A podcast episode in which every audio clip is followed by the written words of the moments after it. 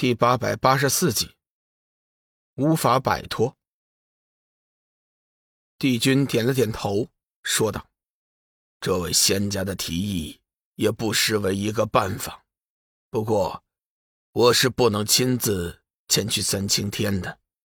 这件事情交给你，你带着我的令符前去救援。帝君，前些日子你不是派人？”前去各界商议结盟的事情了吗？为何你现在不向妖界、冥界、佛界求援呢？此言一出，大殿上顿时一片沸腾。是啊，自己怎么就没想到这个主意呢？如果妖界、冥界、佛界三界同意出兵相助，龙宇算个屁呀！帝君闻言，心中一喜，道：“对呀。”我怎么忘了这件事呢？本帝如果有了妖界、冥界、佛界的支持，区区一个古魔又有何惧呢？帝君的心情顿时好了起来。启禀帝君，据说明皇和龙宇交情匪浅，我不认为这是一个好主意。就在帝君呵呵大笑的同时，一个不和谐的声音在大殿响起。大殿之上一下子又安静了下来，众仙都屏住了呼吸，目光落在那个冒失鬼的身上，大多都是同情的目光。谁都知道帝君最好面子，否定了帝君的建议，无疑就是冒犯帝君的权威。不过，那名仙人依旧是朝着帝君恭敬的垂首，脸上看不出任何慌乱的表情。帝君深深的吸了口气，努力压制着心中的不快，勉强挤出了几分笑容，沉声道：“这位仙家，你怎么知道古魔和明皇交后呢？”那名仙人道：“帝君，难道你忘记了当年龙宇曾经去过冥界吗？并且请动明皇施展神通，封印了在修真界的魔界通道吗？”帝君仔细想了一下，说道：“是有这件事情，但又能说明什么呢？”那个仙人解释道：“明皇贵为一界之主，能答应龙宇的请求，两人的关系肯定是非比寻常。所以，属下以为我们应该把希望寄托在佛界和妖界身上。”西王母点了点头，说道：“帝君，我以为……”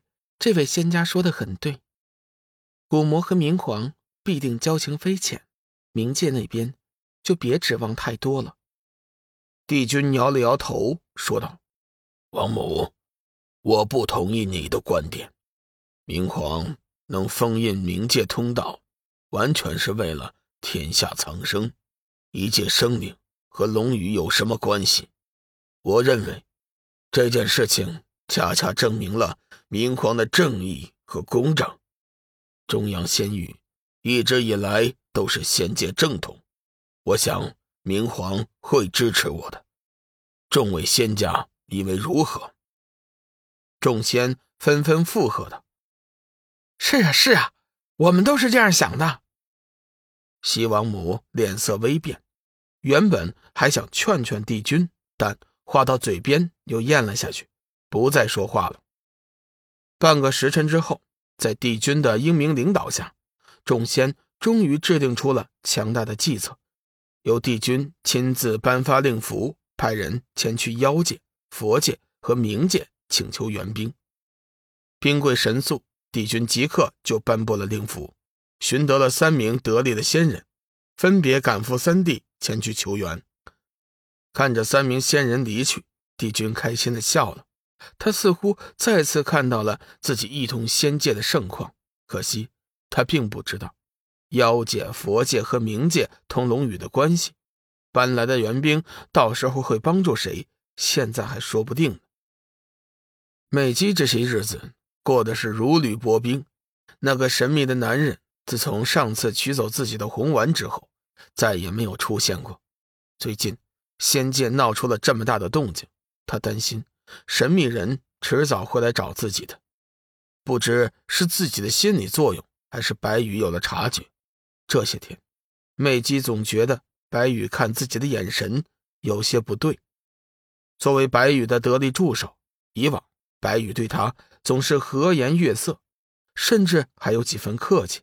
现在这些日子以来，白羽对他总是不假颜色，不做理睬。有时候好几天过去，也未必能说上几句话。冷落，明显的冷落。白羽开始有意的冷落美姬。看着日落西山，美姬的心底突然涌出了一股寒意。太阳落山，那将意味着他又要承受那无尽的折磨。不，我不能再这样下去了，我要摆脱他，摆脱他。想起昨天晚上的折磨，美姬的身体不由得轻轻颤抖了几下。没等他想出什么计策，心头上的那股欲火却又像小虫一样在挠他，他的身体就像蛇一样扭动了起来，可那渴求却像熔岩般在他的体内流动，随时都要破洞而出。美姬跳了起来，猛地冲进了宽敞的浴桶内，拿起水瓢。让冰冷的水从头开始往下浇去，可那冷冽的清水触碰到他柔嫩的肌肤之后，并没有浇灭他心头的欲火。美姬痛苦的撕扯着头发，不停的洗刷着身体，没用的，这一切都没用。